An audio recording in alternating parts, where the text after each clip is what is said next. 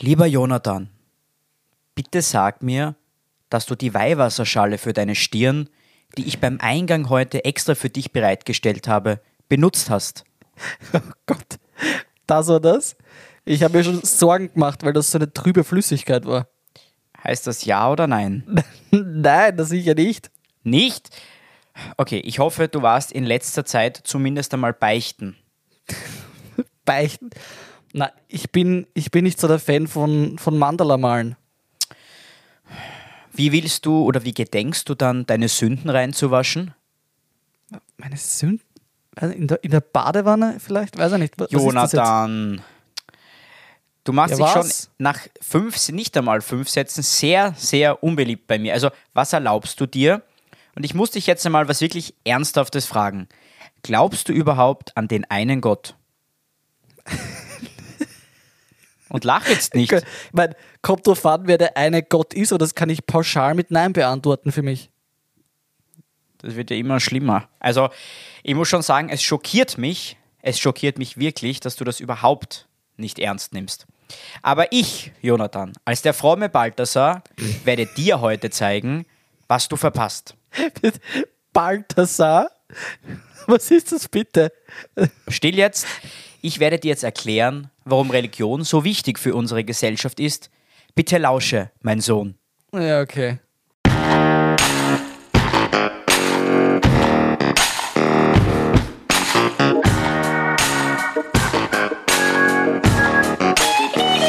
Willkommen zum Podcast für erlesene Dummheiten, dem ersten Podcast der Welt. Heute zu Gast der fromme Christ Balthasar, seine Exzellenz. Er will eure Kinder missionieren und den Ungläubigen den Teufel austreiben, denn nur ein wahrer Christ kann Moral haben. Also, lieber Balthasar, los geht's. Amen. Jonathan, wie genau stehst du jetzt eigentlich zur Kirche? Bist du, ich weiß nicht, Agnostiker, bist du Theist, Atheist oder noch schlimmer, bist du vielleicht der Antichrist? Der Antichrist. Ich finde es mal furchtbar, dass du meine Intro jetzt gar nicht zu schätzen weißt oder irgendwie würdigst. Ja, es hat sich ein bisschen, wie soll man sagen, sarkastisch für mich angehört und Okay. das mag ich schon gar nicht. Ich doch nicht. Eben. Deswegen gehe ich doch gar nicht drauf ein und ja. Na gut, ja, dann äh, ich, ich gehe trotzdem auf deine Frage ein. Ich will ja gerne mit dir einen Dialog führen. Ich bin ja nicht so. Also von, ich bin nicht der Antichrist tatsächlich, zumindest glaube ich das nicht. Ich, ich wüsste nichts davon zumindest. Äh, ich würde mich als Atheist bezeichnen. Ist es jetzt sehr furchtbar für dich? Naja, also wir werden da sicher noch öfters heute drauf zu sprechen kommen. Also wir werden das dann klären. Ist dir überhaupt bewusst, was diese Positionen, die ich dir genannt habe, bedeuten? Ja, ungefähr. Ich habe mich damit auseinandergesetzt. Ich habe aber trotzdem das Gefühl, du wirst es mir gleich erklären. Ich werde es dir jetzt gleich erklären. Vielleicht hast du dich einfach nur vertan und, und weißt eigentlich nicht, von was du da sprichst. Bitte, Eure Exzellenz, erklärt es mir. Sehr gerne. Eurem Schäfchen. Es reicht Balthasar. Okay, okay. Oh, gut. Sind wir also per ein Du oder per Sie? wir sind natürlich per Du, Jonathan. Ah, na dann, wunderbar. Danke, Balthasar. Ja. Bitte Gerne. gerne. Scheißname. Bitte? Oh, aber ist mein Mikro an? Hoppala. Ich wollte mich auf Stumm So, stellen. jetzt, ist, jetzt hörst du mir mal zu und lernst okay, ein bisschen Entschuldigung. was. Ja, ja, bitte. Die Theisten. Also Theisten glauben, dass die Welt von einem oder mehreren Göttern erschaffen wurde. Und der Begriff kommt eben vom griechischen Wort Theos und bedeutet Gott. Ja. Agnostiker sind sich nicht einig darüber, ob es einen Gott gibt oder nicht und sind auch der Meinung, dass Menschen das nie beantworten werden können. Und ein Agnostiker geht auch davon aus, dass die Existenz eines übernatürlichen Wesens, also eines Gottes oder von Göttern, zwar angenommen werden kann, aber grundsätzlich nicht rational zu erklären oder zu erkennen ist. Das sind diese Gut, und jetzt kommen wir- Menschen, die sich nie entscheiden können. Ruhe ja. jetzt zu dir. Jetzt kommen wir zu dir, Jonathan, den Atheisten. Oh, ja, bitte. Das A vorne steht für ohne, deswegen Hast du auch jetzt ohne Arsch Gott. gesagt oder habe ich das falsch Das verstanden? A, das der Okay. erste Buchstabe im Alphabet. Ja. A wie Arsch, ne? Glauben, die Welt ist ohne beziehungsweise also ohne Gott beziehungsweise ohne Götter entstanden. Und was nach dem Tod kommt, ist ja eine persönliche, individuelle Einstellung. Das ist jedem selbst überlassen. Aber ich finde halt, das ist irgendwie traurig, dass das danach dann einfach vorbei ist. Ich meine, was glaubst du denn? Was kommt nach, äh, nach deiner Ansicht nach, nach dem, nach dem Tod? Ja, also ich glaube nicht an einen Gott. Also für mich war weder danach, ist weder danach noch davor was gewesen. Also ich bin jetzt auch nicht irgendwie, für mich ist jetzt nicht traurig, dass das dass danach nichts mehr ist. Also ich sehe meine Zeit, die ich jetzt auf der Erde habe, wie du halt wahrscheinlich die Zeit im Himmel, die du vielleicht oder eben vielleicht auch nicht haben wirst. Gut, ich lasse das jetzt einfach unkommentiert. Äh, vielleicht das, also die atheistischen Sichtweisen haben ein sehr weites Spektrum, weil es werden Übergänge zugelassen zwischen Wertschätzung religiöser Glaubenseinstellung bis zu polemischer Bekämpfung. Wo orientierst du dich da, Jonathan? Also wo bist du da circa auf dieser Skala? Wahrscheinlich eher auf der Seite der polemischen Bekämpfung, oder? Na, also ich bekämpfe da gar nichts. Von mir aus kann jeder glauben, was er will, solange ich Ah, mich wirklich? damit nicht beschäftigen muss oder solange mir nichts aufgezwungen wird. Ich habe grundsätzlich kein Problem damit. Also du kannst gerne glauben, was du willst. Werde ich ab und zu einen sarkastischen Kommentar drüber machen? Vermutlich schon. Aber ich werde jetzt, ich werde dich jetzt nicht missionieren versuchen, ja? wenn das für dich okay ist. Entschuldigung, lieber Balthasar. Also, weil du sagst, Balthasar, danke. Äh, nur damit das auch für dich klar ist, weil du dich davor ein bisschen lustig gemacht hast drüber. Balthasar bedeutet unter anderem Gott schütze den König.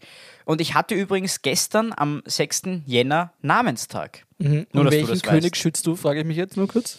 Den König, der es braucht. okay, okay. Jetzt lasse ich das mal unkommentiert. Ja, also vielleicht noch ganz kurz wegen der Religion allgemein. Also Religion ist ja etwas, was für die Gesellschaft einen wichtigen Wert hat. Und das soll einmal von Anfang an jetzt dir gesagt sein, damit du überhaupt weißt, wo wir zwei stehen. Also wir bei, ich glaube, das wird ein sehr schwieriges Gespräch heute. Ja, damit ich weiß, wo du stehst. Ich stehe nämlich auf der anderen Seite. Also, ach, das ist ein. Warum kommst du eigentlich mit dem Thema jetzt daher zu mir? Du weißt, ich kann mit dem Thema nichts anfangen. Jetzt kommst ganz du daher genau. in deiner Ja, Robe, genau. ja, und erzählst mir irgendeinen Dreck daher. Äh, Entschuldigung, erzählst mir irgendeinen Schaß daher. Ist nicht besser. Nein, für mich ist Religion Privatsache und es hat nichts irgendwo mit, mit äh, im Staat oder sonst was zu suchen. Deswegen gibt es ja die, die Trennung von Staat und Religion, von Staat und Kirche. Und, und was die gesellschaftlichen Werte angeht, da haben wir in Europa so etwas gehabt wie die Aufklärung und Humanismus und keine Ahnung was. Also, wie gesagt, jeder kann das gerne ausüben äh, in seinen eigenen vier Wänden, aber bitte, bitte, ich will da rausgehalten werden. Okay, äh, ich meine, das ist aber eigentlich genau der Punkt, wieso ich heute mit dir darüber spreche. Na geil. weil du die perfekte Person dafür bist, um das überhaupt einmal in einen Dialog zu führen, weil du bist so abgeneigt diesem Thema gegenüber, dass ich da- das ist sozusagen die schwierigste Aufgabe. Wenn ich dich von dem Thema zumindest bis zu einem gewissen Grad überzeugen kann, kann ich jeden überzeugen. Jeden. Ja. Warum musst du mich überhaupt überzeugen? Ist das eine Notwendigkeit? Also es ist gar nicht so, dass ich dich jetzt gezwungenermaßen versuche zu überzeugen, aber du gehst halt schon mit so einer Aversion in dieses Thema hinein. Deswegen versuche ich zumindest dich ein bisschen hinzuführen oder dir zumindest ein bisschen Verständnis dafür zu zeigen. Ja, aber darf ich diese Aversion nicht haben? Was ist da falsch dran? Ich verstehe es nicht. Nein, man muss ja nicht au- automatisch gegen alles eine Aversion haben. Man kann einem Thema ja auch neutral gegenüberstehen. Ja, mache ich ja eh. Du hast gerade vorher gesagt, darf ich diese Aversion nicht haben? Das war dein letzter Satz gerade. Also erzähl mir jetzt keine Hast Märchen. jetzt kurz erwischt. Aber, Ja, ganz kurz. aber trotzdem, ich meine, Atheismus ist ja nicht, ist ja nicht irgendwie ein, ein Glaube, der dem Theismus entgegensteht. Das ist ja kein Glaubensbekenntnis in dem Sinn. Das ist einfach, dass, dass äh, also es ist nicht, ich glaube, dass es keinen Gott gibt, sondern ich glaube nicht, dass es einen Gott gibt. Also für mich ist es im Endeffekt, du hast jetzt irgendeine Behauptung da aufgestellt, die du nicht beweisen kannst.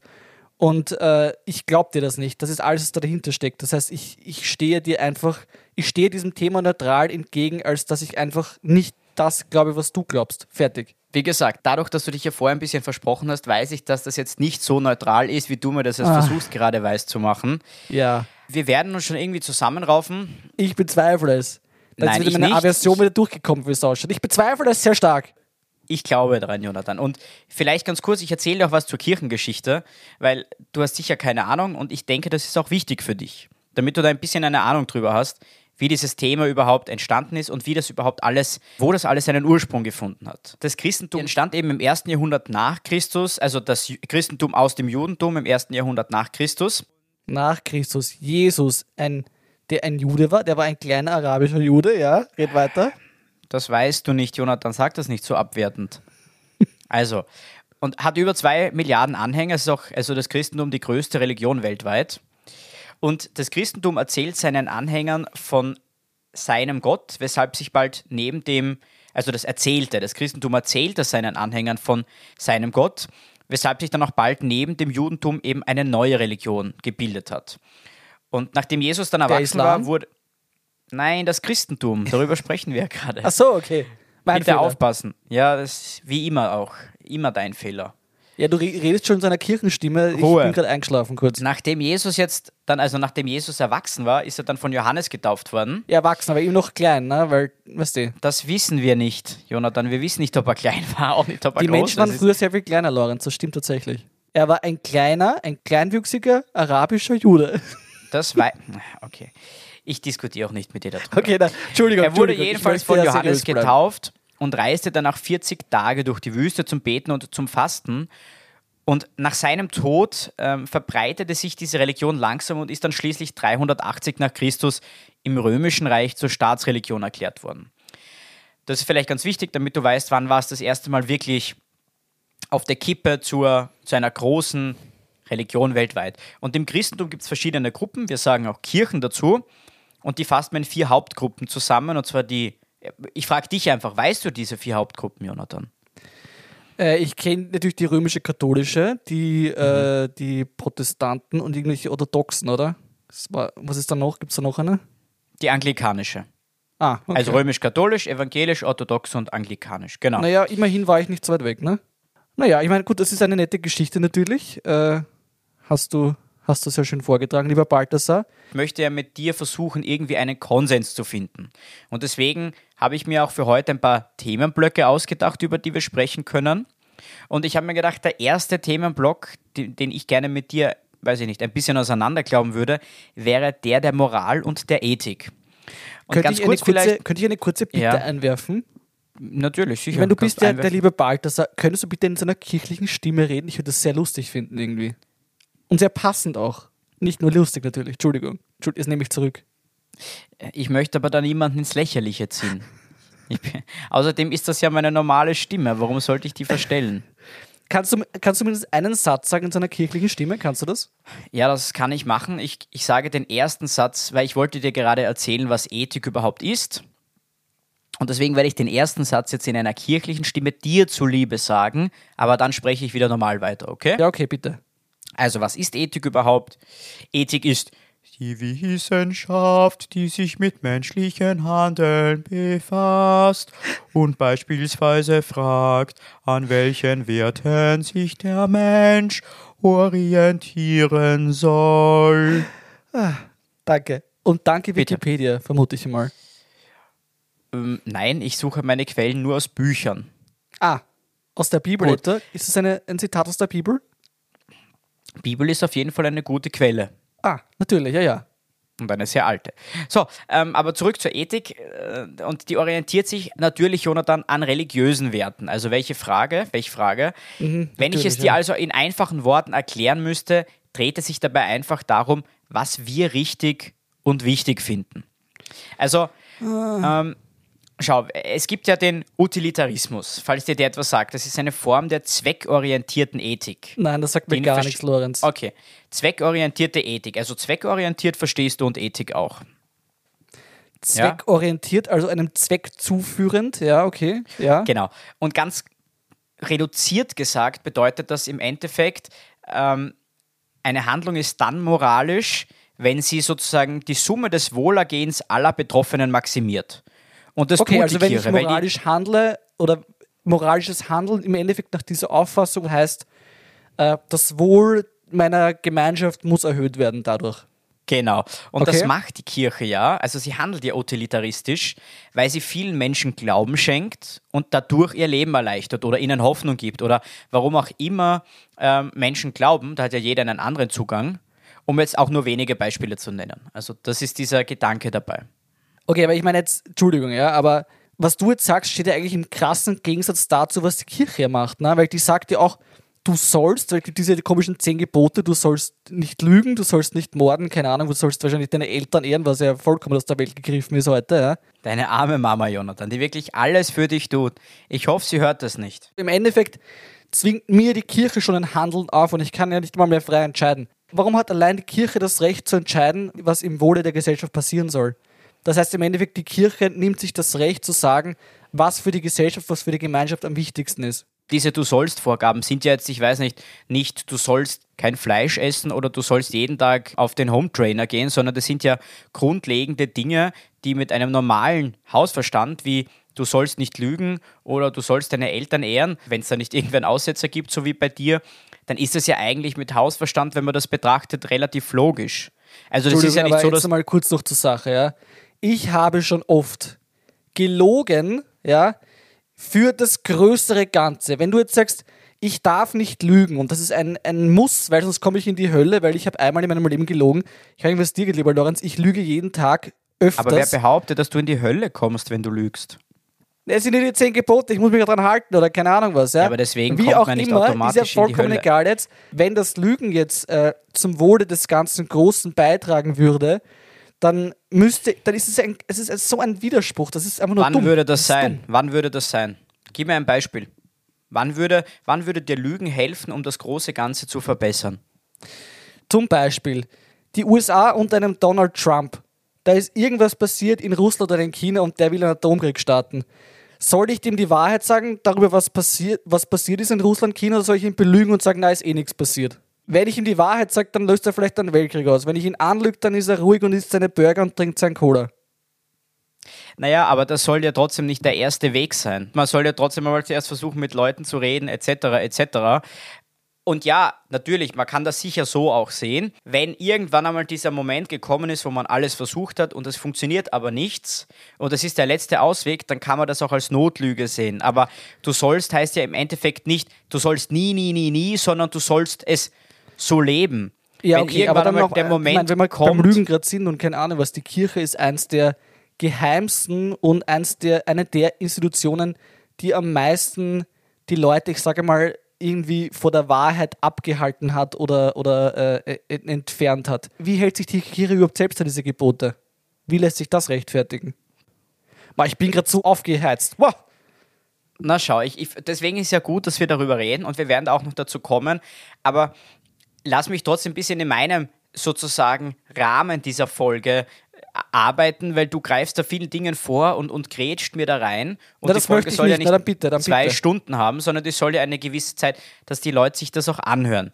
Auf jeden Fall, du bist halt ein bisschen für mich der Beweis, dass du nicht ganz die Kernessenz der Kirche verstanden hast. Na, habe ich wirklich nicht. Also A, AK Glauben schenken oder äh, ja, also es gibt viele Dinge, wo ich glaube, das hast du nicht verstanden. Warum ich jetzt zum Beispiel glaube, dass Atheisten bis zum gewissen Grad keine Moral haben, ist ganz einfach deswegen, weil ich, ich meine, du hast behauptet am Anfang, aber du hast, du hast ja auch vorher schon was behauptet, du hast mich ja direkt am Anfang auch angelogen, weil du zuerst gesagt hast, na, du hast ja keine Aversion danach, aber einen Satz vorher hast du gesagt, du hast eine.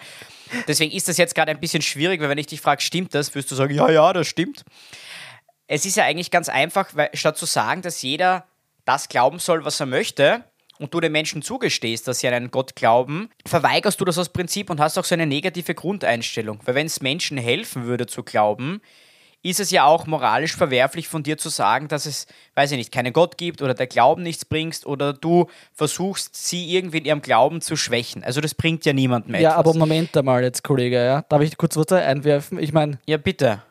Ja, ich habe da natürlich jetzt äh, aversiv da hineingeredet am Anfang, aber ich bin nicht derjenige, der herumläuft in der Welt und alle versucht zu missionieren. Ich sage einfach nur, lasst mich in Ruhe damit. Ich will damit nichts zu tun haben und lasst es raus aus der Politik und der Gesellschaft und allen möglichen. Die Kirche und die ganzen Gläubigen sind diejenigen, die glauben, dass sie allen anderen das aufdrucken müssen und da bin ich mit einverstanden. Solange das jeder für sich macht, habe ich kein Problem damit. Okay, dann glaube ich dir das jetzt so, Jonathan, weil ich hoffe, du hast was aus, deiner, aus deinem ersten Frevel gelernt, den du, Ich am habe nicht Anfang, gelogen. Ich habe nicht den du gelogen. dir am Anfang geleistet hast. Okay, das ist ja gut.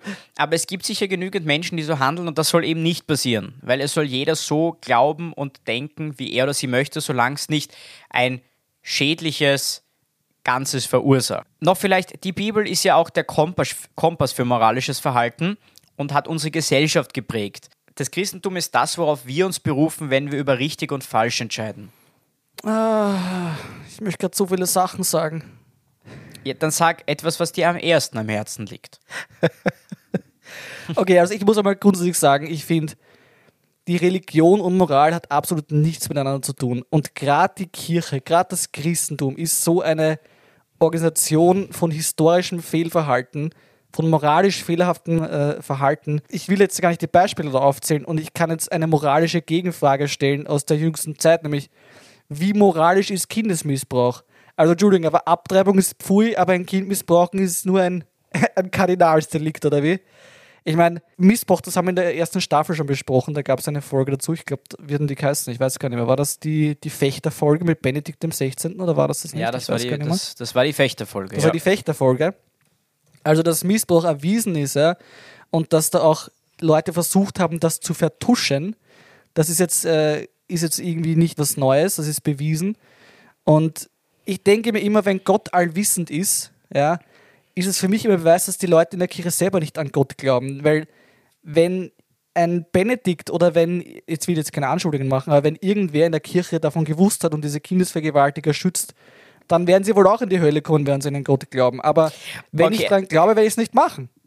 ja, gut, also ich möchte Ma, ich bin na, ich versuche ich versuch, zivilisiert zu bleiben, aber es fällt mir gerade sehr schwer. Ja, bevor ich darauf antworte, du redest die ganze Zeit von Hölle. Ich weiß nicht, wie du auf das kommst, aber nicht jeder behauptet, wenn man nicht glaubt oder wenn man dies oder jenes nicht tut, kommt man automatisch in die Hölle. Das stimmt einmal so nicht. So, Ich hoffe Punkt. aber sehr, dass ein Kindesvergewaltiger in die Hölle kommt, sollte es eine geben. Das habe ich jetzt gar nicht irgendwie versucht abzuwerten, sondern okay, ich wollte ich dir nur wollt's nur sagen, sagen. nicht jeder, weil du redest schon von Anfang an von der Hölle und ich wollte dir nur sagen, nicht jeder eben kommt automatisch in die Hölle. Aber um auf diesen Kindesmissbrauch Aber, äh, ein, Missbrauch, aber ein Neugeborenes, das nicht getauft wird, kommt in die Hölle. nein, das kommt auch nicht automatisch in die Hölle. Das kommt in die So. Hölle. Wenn du das so siehst, Jonathan, ich, ich lasse dich in Nein, deinem ich Glauben. Ich kann so. dir das ja, Ich sehe es auch nicht so. so. Nein, ich sehe es nicht so. Schau her, du pauschalisierst immer diese Dinge. Äh, Nehmen wir jetzt ein Beispiel her, das vor nicht allzu langer Zeit war in Frankreich zum Beispiel ein Pariser Bischofshaus, das hat äh, über 250 Quadratmeter.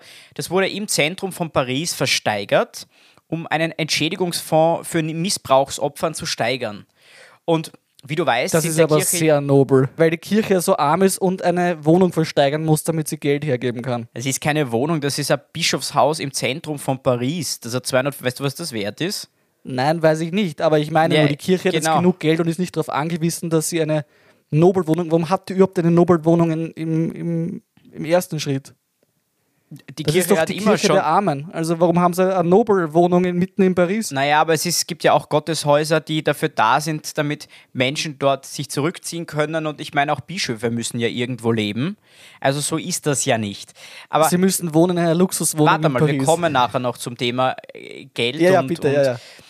Aber nur um dir das einmal zu sagen, also man, du pauschalisierst halt immer, du sagst immer, ja, wenn die Kirche. Ist schon richtig, aber zum Beispiel das Gleiche ist ja, du bist in einem Fußballclub zum Beispiel und bist ein Anhänger, aber automatisch, wenn dann eine Gruppe von Leuten, die auch zu diesem Fußballclub hält, ich weiß nicht, ähm, radikale Sachen macht oder, ähm, weiß ich nicht, rechts ähm, populistisch agiert, bist du nicht automatisch auch radikal und rechtspopulistisch, nur weil du auch zu diesem Verein gehörst. da Uh, kann man sich auch okay. differenzieren davon. Okay, aber ich meine, jetzt mal abgesehen davon, dass jetzt vielleicht, wenn du redest dich jetzt raus, ah, dieser Kindesmissbrauch, das haben. Individuen angerichtet, die jetzt nicht die Kirche repräsentiert haben. Erstens haben sie das schon. Aber zweitens, ich meine, wenn wir jetzt reden von Kreuzzügen, von Inquisition, von Judenverfolgung, abgesehen davon, was die Rolle im Zweiten Weltkrieg, die Rolle, die die Kirche im Zweiten Weltkrieg gespielt hat mit den Nazis und anderen Faschisten, wenn wir reden von der Unterdrückung von Frauen, von Unterdrückung der Wissenschaft, gezwungene Missionierungen auf der ganzen Welt. Dann hat man in Afrika Kondome zum Teufel gemacht äh, und die Ausbreitung von AIDS in Kauf genommen. Da kann ich hunderte Sachen aufzählen. Ja, also kurz bezüglich der Kondome, also bitte zeig mir diese Kirche, die heutzutage noch sagt, Kondome sind vom Teufel gemacht. Also das Ja, ist die katholische. Kirche ja vom Teufel gemacht. Ja, aber du pauschalisierst schon wieder. Es gibt, ein, es, gibt seit 19, es gibt seit 1968 ein Kondomverbot, das bis heute nicht aufgehoben wurde. Und es haben sich sogar Benedikt und auch Franziskus berufen, möchte ich nur sagen. Ja. Also die sagen dann immer, äh, naja, Kondome lösen das Problem auch nicht. Da geht es eher darum, dass die Leute arm sind. Und die Leute sollen bitte heiraten und, und äh, verantwortungsvoll mit Sex umgehen. Das, das ist ihre Lösung. gut, also ich bin sicher, dass man auch innerhalb der Kirche über viele Themen diskutieren kann und ich bin auch offen dafür zu sagen, dass nur weil man in derselben Institution ist, so wie das vorher mit dem Fußballverein das Beispiel war, dass man auch unterschiedliche Meinungen haben kann. Man muss es halt in, in, in der Gemeinschaft diskutieren oder ansprechen. Dasselbe ist ja, wir sprechen das jetzt auch an, weil wir unterschiedlicher Meinungen sind. Ganz ja, kurz aber Entschuldigung, noch, äh, aber ich meine, ja. Das, den Missbrauch so einfach irgendwie abzustempeln oder wegzuschieben, das ist schon ein bisschen billig, finde ich, muss ich jetzt ganz ehrlich sagen. Es schiebt ja niemand weg, das macht ja niemand. Na, eh nicht, weil sie es eh nicht verduscht haben und keine Ahnung was. Meine Güte, Lorenz, ich steigere mich da gerade so sehr rein. Hol mich ja, zurück mit deiner Gnade und Nächstenliebe, bitte. Ja, ja, warte, wir, wir gehen einfach ein bisschen weiter zum Thema, nur ganz kurz dazu noch. Natürlich werden die Leute, die in diesem Fall schuldig sind, sich natürlich versuchen auch rauszureden. Aber deswegen heißt ja nicht, dass das alle anderen auch versuchen, irgendwie klein zu reden. Aber ja, ja, aber es ist ja auch erwiesenermaßen so, dass da viel vertuscht wurde. Ja, natürlich, weil Leute, die dafür, die schuldig sind oder die daran schuld sind, das natürlich versuchen zu vertuschen. Das ist eh klar. Nein, nein, die Leute drüber, über ihnen haben das vertuscht von den Leuten drunter. Ja, Okay, na, es gibt sicher auch Probleme innerhalb der Kirche, das will ja niemand bestreiten. Aber ich glaube, niemand ist fehlerfrei, Jonathan. Ich weiß, ich meine nur, wie, wie komme ich jetzt auf die Idee zu sagen, dass diese Gruppe, die offensichtlich viel fehlerhaft gehandelt hat in der Geschichte und auch noch in letzter Zeit bis heute, dass die irgendwie ausgerufen ist oder sich, sich ausgerufen fühlt, über Moral zu bestimmen und was gut ist für die Gesellschaft. Also für mich klingt das nicht nach einer Gruppe, die, von der ich haben wollen würde, dass sie entscheidet, was gut und schlecht ist. Man kann nicht auch zum Beispiel reden, äh, die, die Kirche hat ja Werte, die absolut nicht mehr dem entsprechen, was wir heute wollen in der Gesellschaft. Das beginnt mit, mit Homophobie, die überall herrscht und weiß ich nicht. Wie kommst du dazu, dass du als Balthasar jetzt einen moralischen Highground hast? Wie, wie kommst du dazu? Schau, also in der Geschichte des Christentums glaubten ja immer die Autoritäten nahezu alles zu wissen, also jetzt wer jetzt in den Himmel kommt, ins Fegefeuer, in die Hölle und so weiter. Aber das hat sich in der Neuzeit sehr geändert und zwar unter diesem ganzen Druck von Aufklärung und Humanismus. Da ist dann mit einer viel größeren Bescheidenheit an die christliche Predigt und Wahrnehmung herangegangen worden. Also die alte Kirche hat zum Beispiel gesagt, so wahnsinnig jetzt sei mal, lass mich doch mal Entschuldigung, ausreden. ja, ja, bitte. Die alte Kirche hat zum Beispiel gesagt, extra Exclesia nulla salus, also außerhalb der Kirche kein Seelenheil und dass die Seele der ungetauft Verstorbenen ähm, zwar nicht in die Hölle kommen, aber im Limbus warten müssen auf das jüngste Gericht. Aber wenn man jetzt die heutige Mehrheitsmeinung von Theologen sich ansieht, was zum Beispiel mit einem ungetauften, aber ethisch wertvollen Menschen geschieht, das liegt ausschließlich in Gottes Gnade und Barmherzigkeit und Menschen können und sollen darüber auch kein Urteil abgeben. Ja, perfekt. Das heißt, ich muss mir jetzt keine Sorgen machen. Also wenn ich ein ethisch gutes Leben führe, dann werde ich, werde ich von Gott beurteilt. Ich frage mich nur, werde ich, wenn ich jetzt ein Christ bin, wenn ich jetzt Teil der Kirche bin, werde ich dann von einem anderen Menschen beurteilt oder, oder werde ich dann, wie kannst du überhaupt im Namen eines Gottes sprechen und sagen, deine Sünden sind erlassen? Kann das nicht sowieso nur Gott? Kommen nicht alle Menschen irgendwie vor, vor Gottes Gnade und keine Ahnung was und vor sein Gericht? Na, naja, schon, natürlich, aber ich, es muss ja irgendwer für ihn sprechen. Weil natürlich ja, gibt es sicher wie, Menschen. Wie kannst du für ihn sprechen? Naja, weil ich ein, ein Mitglied der Kirche bin, der sein Leben dem kirchlichen Glauben und der Religion verschrieben hat. Ja, so und? wie der zum Beispiel, naja, aber schau, so wie du zum Beispiel sagst, ein Tischler ist dafür da, dass er, wenn du ihm einen Auftrag gibst und der Auftrag ist, einen Tisch zu machen, dann tischlert er dir den Tisch, weil er diese Berufung hat. Und genauso ist es meine Aufgabe, wenn ich der Kirche beigetreten bin und mein Leben der Kirche verschreibe, sozusagen für Gott in gewissen Bereichen zu sprechen. Wo du am Ende, am Ende hinkommst, weil du jetzt vorher gefragt hast, da brauche ich mir keine Sorgen machen, das entscheide natürlich nicht ich, sondern das entscheidet nur Gott selbst. Okay, wenn man das jetzt umlegen möchte auf Tischler und was macht die Kirche, dann wäre es eigentlich dein Job, dass du quasi keine Ahnung, emotional den Menschen irgendwie weiterhilfst in ihrem Leben, schätze ich mal. Ne? Das wäre irgendwie deine Aufgabe, wenn man so möchte. Nach dem Glauben der Kirche, genau. Es ist ja nicht so, dass ich das nach gut, gut Ermessen entscheide, Jonathan. Aber du darfst ja trotzdem, du darfst ja keinen Richtspruch brechen oder sonst irgendwas. Du kannst ja nicht im Namen eines Gottes sprechen, mit dem du nicht kommunizieren kannst. Das mache ich ja auch nicht. Ich, ich urteile, nein, ich urteile ja nur im Sinn der Kirche. Das ist ja nicht so meine persönliche Beurteilung, sondern ich beurteile das anhand der Grundsätze der Kirche. Das heißt, es ist so wie mit dem, im Endeffekt, der Staat handelt ja auch anhand gewisser. Wir müssen ein bisschen weitermachen. Ich, ich, diskutiere gerne mit dir, aber ich möchte mehrere Punkte mit dir besprechen. Und wo, was ich dir vorher schon gesagt habe, auf den Punkt, auf den ich auch gerne kommen möchte, ist Geld- und Kirchensteuer. Und das möchtest du mit mir besprechen? Ja, ist natürlich. Okay, naja, bitte. bin ja, ja für alles offen, also- Transparenz. ich bin sehr beeindruckt. Wie viel Geld zum Beispiel bekommt die Kirche? Was passiert damit? Wer arbeitet dort mit? Was gehört ihr? Also jetzt mal für dich, das Geld wird nur für kirchliche Arbeit verwendet. Also die Kirche lebt keinesfalls im Reichtum, wie du das sagst. Das braucht man auch nicht glauben. Also man denkt zum Beispiel an die ganzen Enteignungen in der Nazizeit. Da wurde der Kirche ja sehr viel Eigentum weggenommen, was in den Staat übergegangen ist. Deswegen gab es ja auch diese Wiedergutmachungszahlungen des Staats. Aber das ist ja im Endeffekt nur ein heißer Tropfen am Eisen, auch wenn es im Staatsvertrag 1955 verankert ist. Und auf die Frage, auf das Vermögen der Kirche antwortet die katholische Kirche auf ihrer Homepage, dass es eigentlich unmöglich ist, das Gesamtvermögen der Kirche zu bewerten, weil es sich ja auf sehr viele unabhängige Rechtsträger aufteilt. Also Kunstgegenstände Ja, kann man es besser verstecken. sind da dabei, Kirchen, Klöster, Kapellen und so weiter. Da gibt es ja auch keinen, keinen Markt dafür. Also du kannst ja nicht sagen, weiß ich nicht, dieser Tisch ist so und so viel wert, weil Leute sind bereit, das zu zahlen, weil wie schätzt du den Stephansdom zum Beispiel? Wer, wer würde den denn kaufen? Da gibt es ja nicht Leute, die sagen, ich möchte jetzt den Stephansdom kaufen. Also es ist auch so, dass die Kirche, wie viele andere öffentliche Institutionen auch, eine traditionelle Buchführung hat, wo die Eingaben und Ausgaben des Jahres drin sind, aber nicht die Bewertung des Vermögens. Deswegen steigen auch immer mehr kirchliche Rechtsträger auf eine zeitgemäße Form der Bilanzierung um, wo auch das Vermögen bewertet wird und so weiter.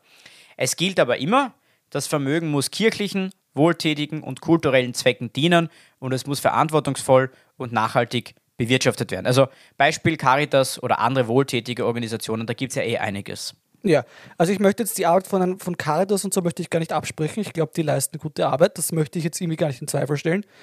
Ich will jetzt nur meinen, weil du vorher gesagt hast, die Kirche lebt nicht den Reichtum. Also wenn ich mir die ganzen Gotteshäuser anschaue, wenn ich jetzt eine, eine Noble Apartment Luxuswohnung in Paris denke, dann habe ich da schon ein wenig ein anderes Bild davon.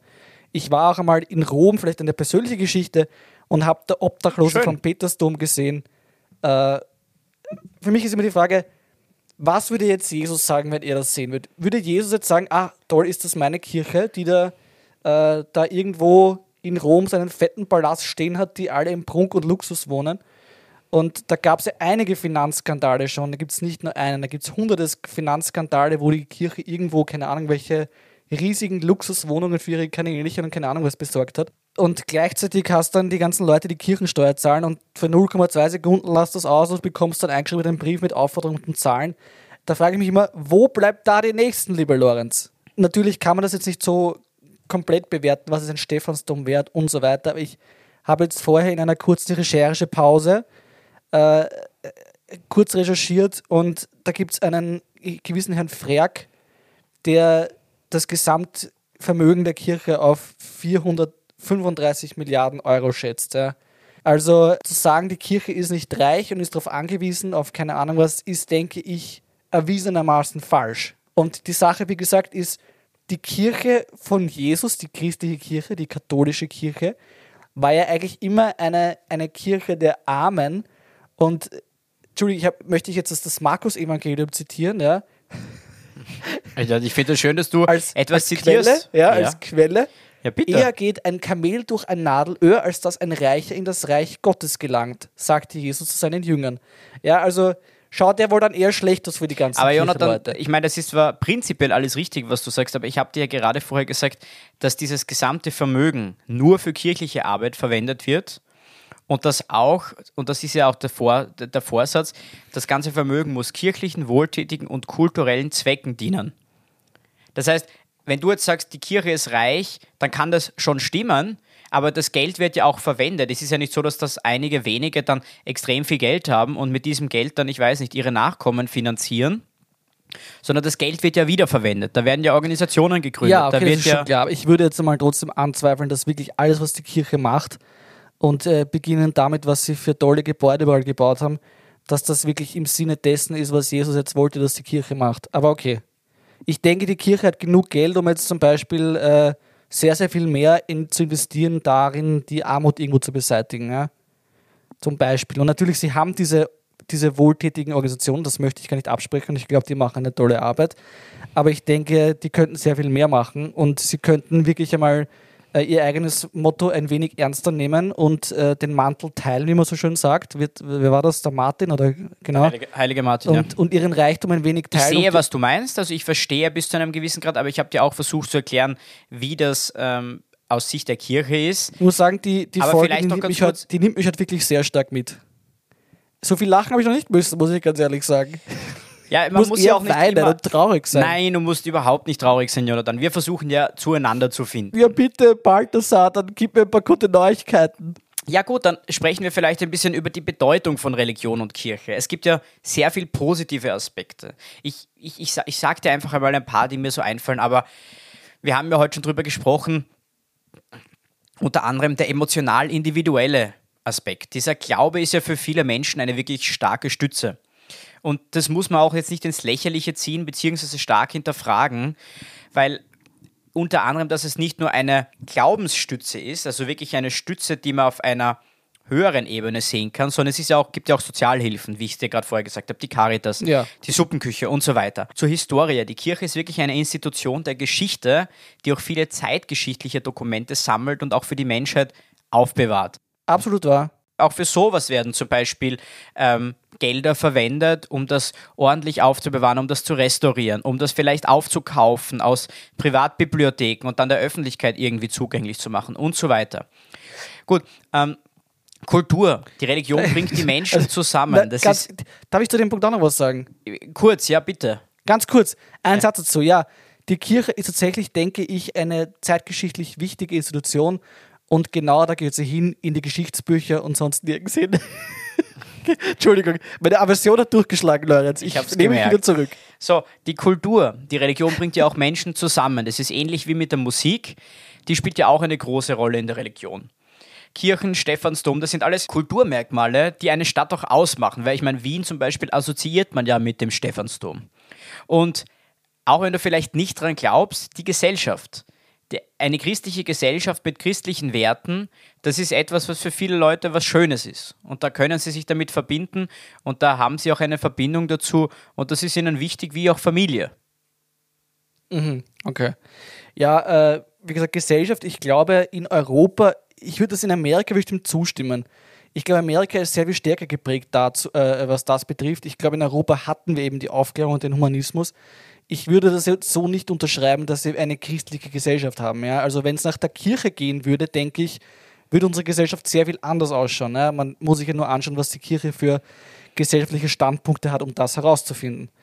Ähm, sonst, ja, ich denke, lieber Balthasar, da werden wir nicht ganz zusammenkommen. Ich habe jetzt von, von Religion und Kirche nicht besonders einen positiven Eindruck und ich glaube eher, also für mich, wenn ich Religion geschichtlich äh, betrachte, ist es nicht irgendwie ein positiver Quell an, äh, was wir heute nicht für tolle Werte haben. Ich sehe das eher geschichtlich als immer als einen Rechtfertigungsgrund, um irgendwelche grausigen Dinge zu tun oder zu sagen. Ja. Und ähm, für mich ist dann immer die Frage, erstens, wie ich schon vorher gesagt habe, ähm, was gibt jetzt der Religion, was gibt dir irgendwie den, den, äh, das Recht dazu zu sagen, was moralisch richtig und falsch ist, wenn meiner Meinung nach die Kirche moralisch sehr, sehr fehlerhaft immer gehandelt hat und weiterhin falsch handelt. Und zweitens ist für mich auch nicht einsehbar, dass Religion einen Menschen zu einem besseren Menschen macht. Ich sehe das einfach nicht so. Ich habe auch nicht gesagt automatisch, dass nur weil du religiös bist, du dann automatisch ein besserer Mensch bist. Du kannst ja auch Naja, genauso gut ein, du ein kranker dass, Fanatiker dass die sein, Leute der- einen moralischen Kompass haben und, und dass die wissen, was moralisch richtig und falsch ist. Ja, es gibt, es gibt einfach gewisse Grundwerte, die die Kirche vertritt und das sind, sind gute Grundwerte und da ist ja nichts Schlechtes daran. Und das heißt nicht, dass du nur, wenn du dich an diese Grundwerte hältst, aber andere Sachen falsch machst, dass du automatisch ein guter Mensch bist. Aber es ist schon so, dass du nicht sagen kannst, so wie du das jetzt behauptet hast, dass ich das meinte, nur wenn man religiös ist, ist man kein guter Mensch. Du kannst ein wirklich fanatischer Verrückter sein und religiös sein, stark und bist da trotzdem kein guter Mensch, weil ich weiß nicht, dann bringst irgendwen um und das ist ja auch oft so, dass Leute sagen, ja, ich habe das im Namen der Kirche etc. gemacht und das ist ja auch nicht so und das ist ein bisschen das Problem. Es wird ja sofort immer pauschalisiert. Wenn einmal irgendwo etwas aufkommt, dann ist es sofort immer die Kirche. Es wird nie davon ausgegangen, dass man sagt, ich weiß nicht, wer war das, was gibt es da für einen Hintergrund, man schaut sich das mal an, wie ist das in der Gemeinde und so weiter, sondern es ist automatisch, ja, die Kirche. Und so hast du auch heute ein bisschen mit mir gesprochen, weil du hast immer gesagt, ja, die Kirche macht dies, die Kirche macht jenes, aber ich meine, du vergisst, ich habe es dir vorher gesagt, kannst nicht sagen, weil, weiß ich nicht, zehn Leute das machen, sind automatisch alle anderen schlecht. Du musst schon selber zugeben, lieber Balthasar, dass die Häufung dass die Häufung von Einzelfällen nicht irgendwie sehr auffällig ist, was jetzt sowohl Finanzskandale als auch Missbrauchsskandale angeht.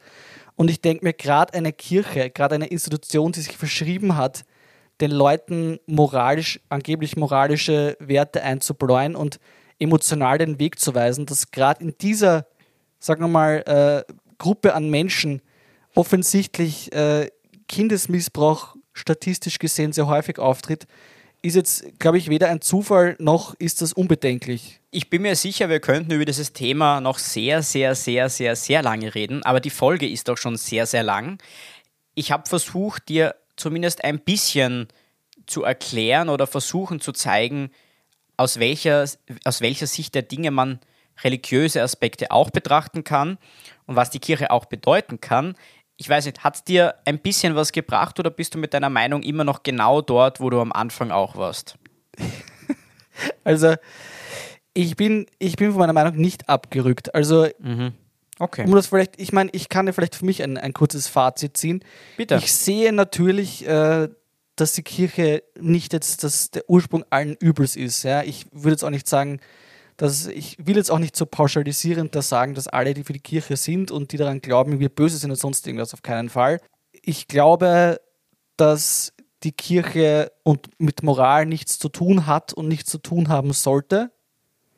Und ich glaube, man kann auch, ohne jetzt auf die Kirche zu schauen, um äh, was Moral betrifft, moralisch richtig und falsch voneinander unterscheiden. Und es darf natürlich, es darf natürlich jeder glauben, was er will in seinen eigenen vier Wänden. Solange ich nicht irgendwelche komischen Hüte tragen muss oder irgendwelche komischen Leute anbeten oder ansingen muss und fünfmal am Tag auf die Knie fallen muss und in eine Richtung schauen muss, dann ist es für mich alles okay. Ich habe kein Problem damit. Okay. Gut. Ich würde sagen, ich, ich überlasse dir das letzte Wort. Sage danke, Jonathan. Das ist sehr freundlich von dir, möchte ich sagen.